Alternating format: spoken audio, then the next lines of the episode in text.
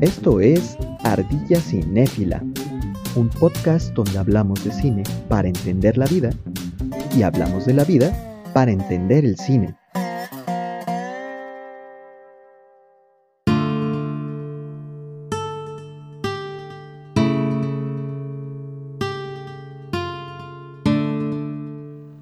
En el principio era la palabra, y la palabra era con Dios, y la palabra era Dios. Con estas misteriosas palabras comienza el Evangelio según San Juan, y resulta bastante interesante que justo un texto de esta índole equipare a Dios con la palabra, con el lenguaje. Pero no debería sorprendernos. Eh, Luis Villoro en su ensayo La significación del silencio nos dice, cuando un niño ve o oye algo que lo inquieta, lo primero que hace es preguntar por su nombre. Una vez que lo sabe, aunque no lo comprenda, empieza a tranquilizarse. El niño quiere saber cómo se llaman las cosas para poder hacerlas hospitalarias. Para los primitivos, poseer el nombre de una cosa o una persona es ya, en cierto modo, apropiársela, porque lo familiar no asusta. Y si algo tiene un nombre no es algo nuevo, sino algo que ya ha aparecido antes, algo familiar por ende. Quise comenzar de esta manera porque hoy toca hablar de una película cuyo tema principal gira en torno a la importancia de la palabra hablada, el lenguaje, y en específico aquellas lenguas en peligro de extinción. Se trata de Sueño en otro idioma, del director Ernesto Contreras, una película que ya comentamos en el programa de Cinética el pasado miércoles, recomendación del buen Hugo, y que nos emocionó mucho a todos en el programa. Y a mí, además, me hizo desempolvar este su podcast de Ardilla Cinéfila. Y es que debo confesarles, eh, semanas antes de ver esta película y debido a ciertos eventos, estaba ya reflexionando un poco sobre el uso del lenguaje.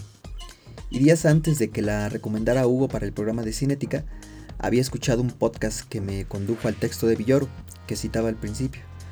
Eh, de un inicio pensé que todo esto era demasiada casualidad, pero tras ver la película me di cuenta que como siempre, la casualidad no tiene nada que ver. Más bien todo se trata del lenguaje y también les adelanto del amor. Del amor y del lenguaje como origen de todas las cosas. Quédense para que les explique de qué va todo esto y sobre todo de qué va la película, ganadora de 6 premios de las 16 categorías a las que fue nominada en los premios Ariel del 2018, ganadora del premio de la audiencia en el Festival de Sundance, del premio del jurado en el Festival de Oslo, mejor película de ficción en el Festival de Cine de Guadalajara y muy seguramente ganadora del corazón de todos ustedes que ya la vieron y futura ganadora de los que aún no la ven. Así que, dale, ardilla loca.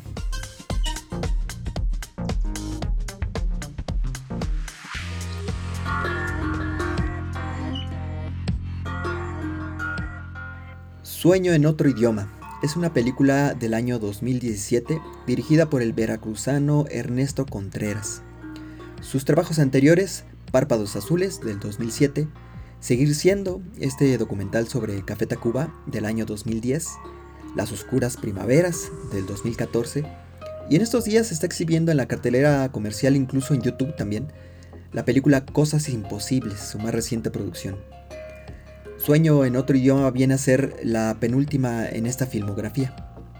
Y bueno, ¿de qué trata esta película? Sueño en otro idioma nos cuenta la historia de Don Evaristo y Don Isauro, interpretados por los actores Eligio Meléndez y José Manuel Poncelis, respectivamente. Ellos son dos ancianos que viven en un poblado de Veracruz, enclavado en la reserva de los Tuxtlas, y son los últimos habitantes que hablan una lengua llamada Sicril. A, a este lugar llega un lingüista llamado Martín, chilango de alguna universidad de por acá, con la intención de realizar entrevistas y documentar lo referente a esta lengua que está a punto de desaparecer. Es durante este proceso que este muchacho se entera de que estos dos últimos hablantes del Sicril llevan 50 años sin hablarse el uno al otro, al parecer debido a una disputa por quien terminó siendo esposa de uno de ellos. Sin embargo, nada es lo que parece. Martín, junto a la nieta de don Evaristo, habrán de desentrañar eh, los secretos que esconde aquella enemistad de estos dos antiguos amigos y los secretos de una lengua a punto de morir. Se trata de una historia que toca aspectos simbólicos sobre la religión, el idioma y el amor y que nos hace reflexionar sobre el origen pues de todas estas cosas. Eh, de todo esto y más es de lo que habré de platicarles eh, para este podcast.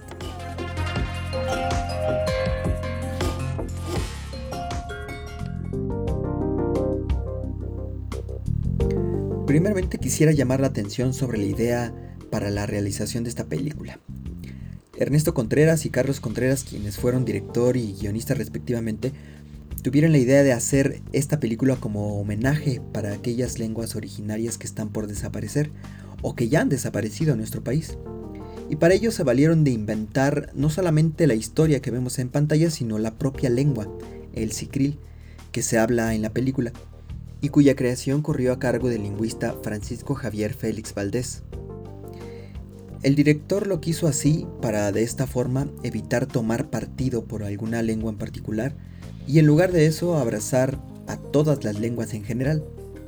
Este es el primer acto simbólico que tiene la película, quizás el más relevante, porque con esta simple acción lo que vemos en pantalla se vuelve potencialmente la historia de los 68 idiomas principales y sus más de 300 variantes que se hablan en nuestro país. Cuando supe de esto no pude evitar recordar una de mis películas favoritas, Arrival, del director Denis Villeneuve, en cuya película, si recuerdan, también se inventó un lenguaje, en este caso un idioma extraterrestre a base de logogramas. Pero debo decirles que lo hecho por el lingüista Francisco Javier tiene mucho más mérito. Hay por ahí un video en YouTube donde el propio Félix Valdés explica el proceso de creación de esta lengua, el cual no fue para nada arbitrario. Me pareció muy bonito y muy emotivo que hayan decidido inventar este idioma e inventar esta historia para poder hablar sobre la extinción de las lenguas originarias, ya que no es un tema menor. México está entre los 10 países del mundo con más idiomas originarios y es el segundo en importancia en toda Latinoamérica, solamente superado por Brasil. Entonces hablar de esto tiene ya de inicio mucha importancia, pero además la historia que se cuenta y cómo se cuenta tiene muchos aciertos que hacen de ella una historia que bien puede aplicarse más allá de nuestras fronteras. Es más, me atrevo a decir que es una historia pues con carácter universal.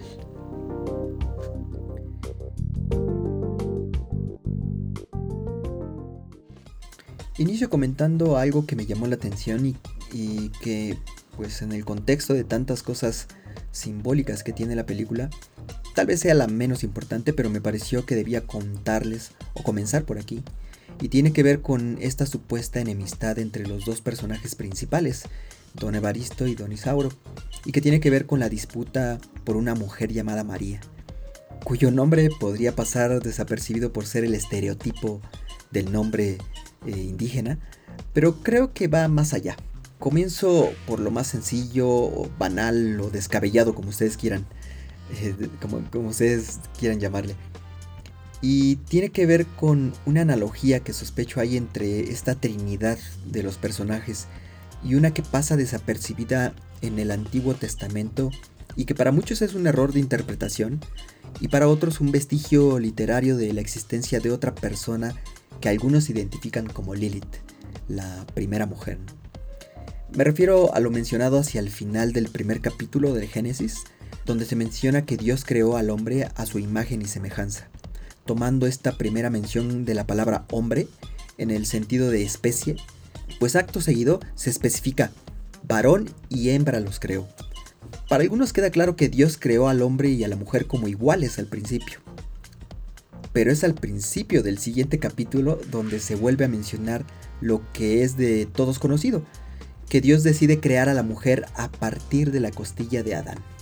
Y bueno, si tomásemos esto como una versión a considerar eh, o como punto de partida, tenemos que hubo una vez en el paraíso dos mujeres que acompañaron al primer hombre.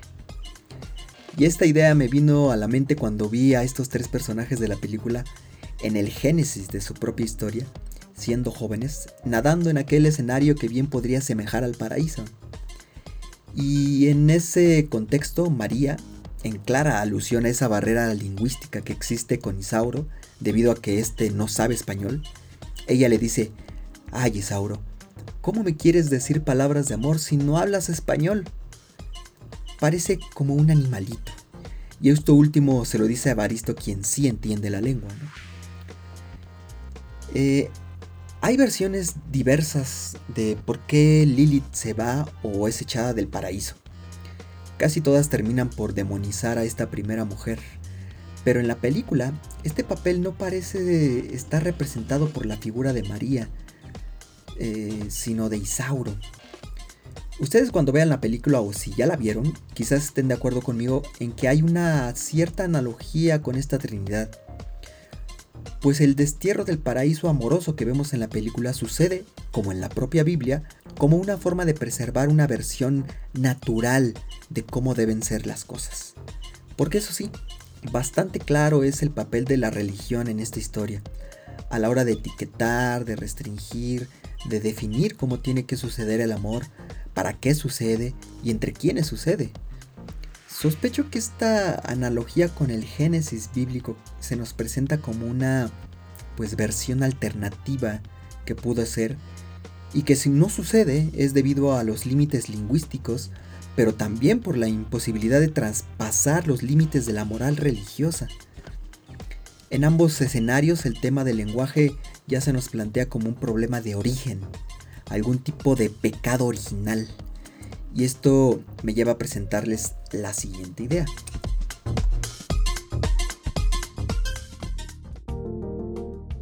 Eh, debo decirles que la cita sobre el Evangelio de San Juan que les mencioné al principio llevaba en mi cabeza algunos días antes de ver esta película. Eh, lo había escuchado primero en un podcast llamado La Fonda Filosófica de Darín McNabb y después lo comprendí mejor en el ensayo de Luis Villoro que les mencionaba al principio. Desde luego ya había escuchado estas líneas del Evangelio eh, mucho antes, creo, que todos lo hemos escuchado en algún momento, pero para ser sinceros no había caído en la cuenta de la importancia que tiene esas líneas en el contexto de la lingüística. Eh, quizás pues, más en el contexto de esta película, digamos. En la significación del silencio, Villoro comienza diciendo que cuando los griegos quisieron definir al hombre, lo llamaron son logon ejon, que contrario a lo que muchos pudieran pensar, no significa animal racional, sino animal provisto de la palabra. Continúa diciendo Villoro en su ensayo, la palabra, en efecto, es un patrimonio que el hombre no comparte con ninguna otra criatura el mundo humano llega hasta donde alcanza el lenguaje, y este no sería nuestro mundo si no se conformara a las significaciones que el lenguaje le presta. Fin de la cita. A partir de esto, la analogía de San Juan de equiparar a Dios con la palabra tiene pues mucho sentido, ¿no? Porque es a través de la palabra como le damos significación a nuestra realidad. Y por ende, los griegos supusieron que antes de ser seres racionales, éramos seres provistos de la palabra. Podíamos inferir que la palabra es, en cierto sentido, el origen de todas las cosas. Es también en este contexto que se entiende la importancia de cada uno de los lenguajes. Cada idioma nos significa una percepción muy particular de la realidad. Por ello, en cada lengua hay palabras que significan algo que en otros idiomas es intraducible. Y les traigo pues algunos ejemplos. Por ejemplo, en náhuatl, Choquizotlawa se traduce como el cansancio que se siente después de haber llorado mucho. En maya, Hatzaha es el viento que sopla cuando llueve. Chipil, que es otra expresión del náhuatl, eh, supongo que muchos la hemos utilizado, se refiere a cuando un niño reclama mayor atención o cariño. Cosas similares hay también en otras lenguas, como en japonés, la palabra komorebi se refiere a la luz que se filtra únicamente a través de las hojas de los árboles. Sunduku es una palabra que se refiere a ese hábito de comprar libros constantemente y acumularlos en la casa sin necesidad de leerlos. En francés, Fuel le Mort describe el singular color de las hojas durante el verano, específicamente cuando caen los árboles y cubren las calles. En alemán, Kummerspeck es una palabra que traducida exactamente quiere decir tocino de la pena. No tiene mucho sentido, pero en Alemania se refiere a esos kilos extras que una persona gana después de una ruptura amorosa. Cafuné, en portugués, describe la acción de pasar los dedos por el cabello de una persona, pero de forma cariñosa. En sueco, Riesfiver se refiere al inquietante palpitar del corazón de un viajero eh, previo a que comience alguna aventura. Es esta mezcla de, ansiedad y anticipación. O fika, una palabra que en sueco eh, se traduce literal como café, pero que además de ser un sustantivo, se trata de un verbo que se refiere a una pausa en las actividades para tomar el café o el té con los amigos, los familiares o conocidos. Y habla de esta visión muy sueca de poner una pausa en este eh, vertiginoso andar de la vida. En malayo, pisan sapra es una palabra que los nativos del sur de Tailandia, Singapur y partes de Sumatra utilizan para referirse al tiempo que toma comer un plátano. en escocés, turtle lo usan eh, para referirse a ese momento incómodo en que se olvidan el nombre de una persona. Yayus, en indonesio, es una palabra utilizada para hablar de un chiste que solo da risa por lo malo que es. En holandés, Heselig es una palabra que utilizan los holandeses para referirse a la sensación de pasar el tiempo con los seres queridos. En persa, la palabra tiam expresa el brillo en la mirada que aparece en nuestros ojos cuando conocemos a alguien especial. Como podrán darse cuenta, eh, cada, cada idioma tiene una manera de expresar ciertas cosas, porque cada idioma tiene una manera de percibir la realidad. Sin duda la lengua de una población va ligada a su cosmogonía, a la manera de ver la realidad. Estos son solo algunos ejemplos que dan cuenta de lo importante que es que existan lenguas diferentes a la nuestra, puesto que representan distintas maneras de pensar.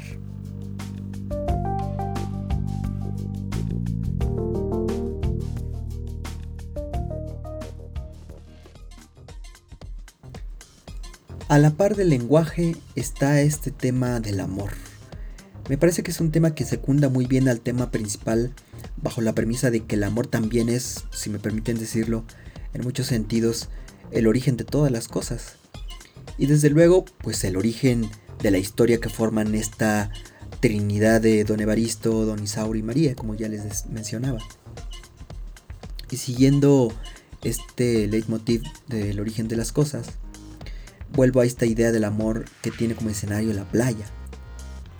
Eh, en uno de los flashbacks eh, maravillosos que suceden eh, durante el film, vemos a estos dos viejos amigos sentados frente a esa mítica playa y de fondo, como si se mirasen a ellos mismos, vemos a sus versiones de jóvenes jugando entre las olas.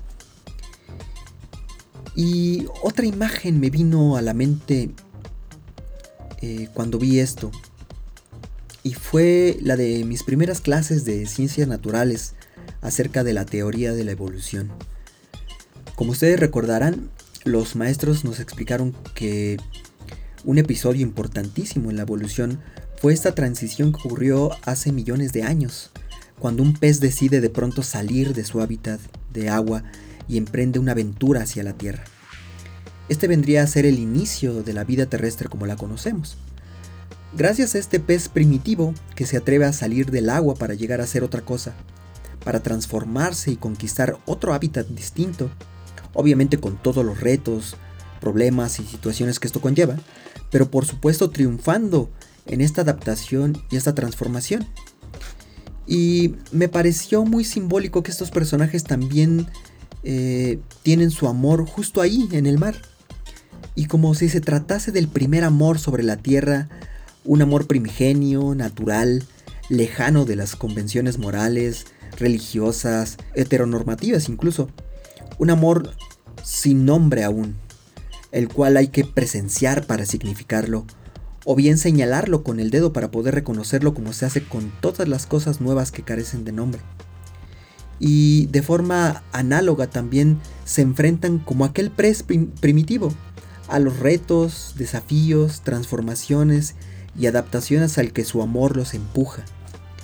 Y debo decir que esta idea me conmovió sobremanera porque justo esta analogía se contrapone con las convenciones religiosas que justo vemos durante toda la película, cómo atormentan y frenan en su evolución a los protagonistas.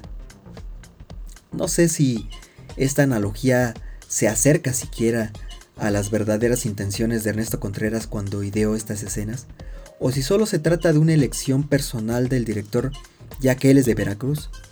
Habrá que preguntarle a él o a su guionista, pero de lo que sí estoy convencido es que en su calidad de artistas han podido plasmar esta idea en función a que el tema es universal. El amor, el lenguaje, la religión, la ciencia, al final confluyen en interpretaciones, en historias, en teorías que intentan dar una explicación sobre el origen de las cosas con las cuales todos estamos familiarizados. Es por ello que, como les decía al principio, esta película tiene un carácter universal.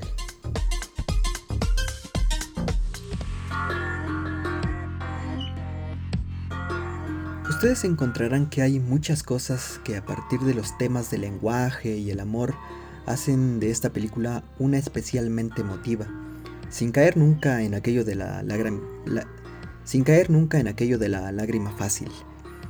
Y como les he mencionado, hay muchas cosas simbólicas con el génesis de las cosas, pero lo que me parece que cierra magistralmente esta tesis es que todo esto que les platico sucede en el ocaso de la vida de estos personajes. En lo que vendría a ser la analogía más emblemática, pareciera que Ernesto Contreras nos propone que no hay un principio sin final, y que los finales son solo principios de otras cosas. Y aquí que llego a la reflexión final sobre esta película. Me parece que Sueño en otro idioma no deambula en los terrenos de la nostalgia ni las tristezas vacías sobre la desaparición de las lenguas. Me parece más bien que nos invita a una reflexión sobre el por qué son importantes. Como les mencionaba antes, cada lengua representa un entendimiento, una visión o una significación única y particular de la realidad. Y en este sentido, cuando desaparece una lengua, nos vemos privados de esa otra interpretación de la realidad. Pero la reflexión de la película es aún más humilde, creo yo, y por ende más elocuente, y viene a estar ejemplificada por la fantasmal despedida de uno de los personajes, cuando dice, las cosas que ya no tuvimos tiempo de platicar, ya nunca más las platicaremos. Pero en el encanto pensaré en esas cosas y entonces también pensaré en ti. Y es que quizás damos muy por sentado la vigencia de nuestra lengua, el español, debido a que somos millones los que, los que la hablamos. Y debido a esto hay cierta arrogancia e impunidad a la hora de usar el lenguaje sin detenernos a pensar sobre el poder que tiene. El poder de enemistar, de confabular, de conspirar, de intrigar, de separar, de destruir. Y olvidamos el poder que tiene de conciliar, de explicar, de guiar, de intuir, de consolar, de acercar, de unir, de crear, de pacificar. Creo que en el entender el poder de nuestro propio idioma, desde la humildad de entender que el mundo sin el lenguaje sería uno muy diferente y complicado, está la posibilidad de empatizar con el otro que habla diferente, que piensa diferente y que entiende el mundo de una manera diferente el mismo mundo que nos rodea a todos. No es posible empatizar con el otro si no es desde cierta introspección, es decir, pugnar por el valor de las lenguas originarias sin reparar en la displicencia con el que usamos nuestra propia lengua para insultar, burlar, discriminar, segregar, humillar a la, a la menor provocación, es quizás no haber entendido nada en realidad. Muchos de nosotros pudiéramos pensar en que no estamos cotidianamente en contacto con gente que habla otra lengua. Y suponiendo que jamás nos hayamos topado con aquella que vende en la calle, con aquel que pide una moneda, con aquel que prepara nuestros alimentos, lava nuestros platos o nuestra ropa, pensemos entonces en cómo hacemos uso cotidiano de nuestro propio lenguaje, con los amigos, los compañeros de trabajo, el peatón, el otro automovilista, el chofer del autobús, etc. El respeto a quienes hablan otra lengua comienza por el buen uso que hacemos de nuestra propia lengua. y de eso tenemos oportunidad de corregirlo todos los días. Hasta aquí llega este podcast de Ardilla Cinéfila. Los invito a ver pues Sueño en otro idioma en las plataformas donde hoy día la pueden encontrar para venta o renta. Créanme, es una película que vale la pena tener en su colección. No se van a arrepentir. Muchas gracias por su paciencia a quienes hayan llegado hasta aquí. Muchas gracias a mi querida Javi por conseguirme el libro de Luis Villoro que me sirvió mucho para este podcast. Gracias a mi amiga Maya por su paciencia, por enseñarme con su amistad a comunicarme cada día mejor. Y gracias desde luego a mis compañeros de Cinética, en especial, como ya les dije, a Hugo por recomendar esa peli. Y pues sigan a Cinética en todas las redes sociales, hasta en TikTok ya están. No olviden que cada miércoles en punto de las 8 pm estamos transmitiendo por Facebook Live nuestra charla sobre dos películas que entre nosotros nos recomendamos y donde si ustedes quieren pueden incluso acompañarnos como invitados al final pues de cada temporada. Hasta aquí me despido. Gracias, nos vemos la próxima semana o la próxima con una nueva película y un nuevo tema. Hasta entonces, chao.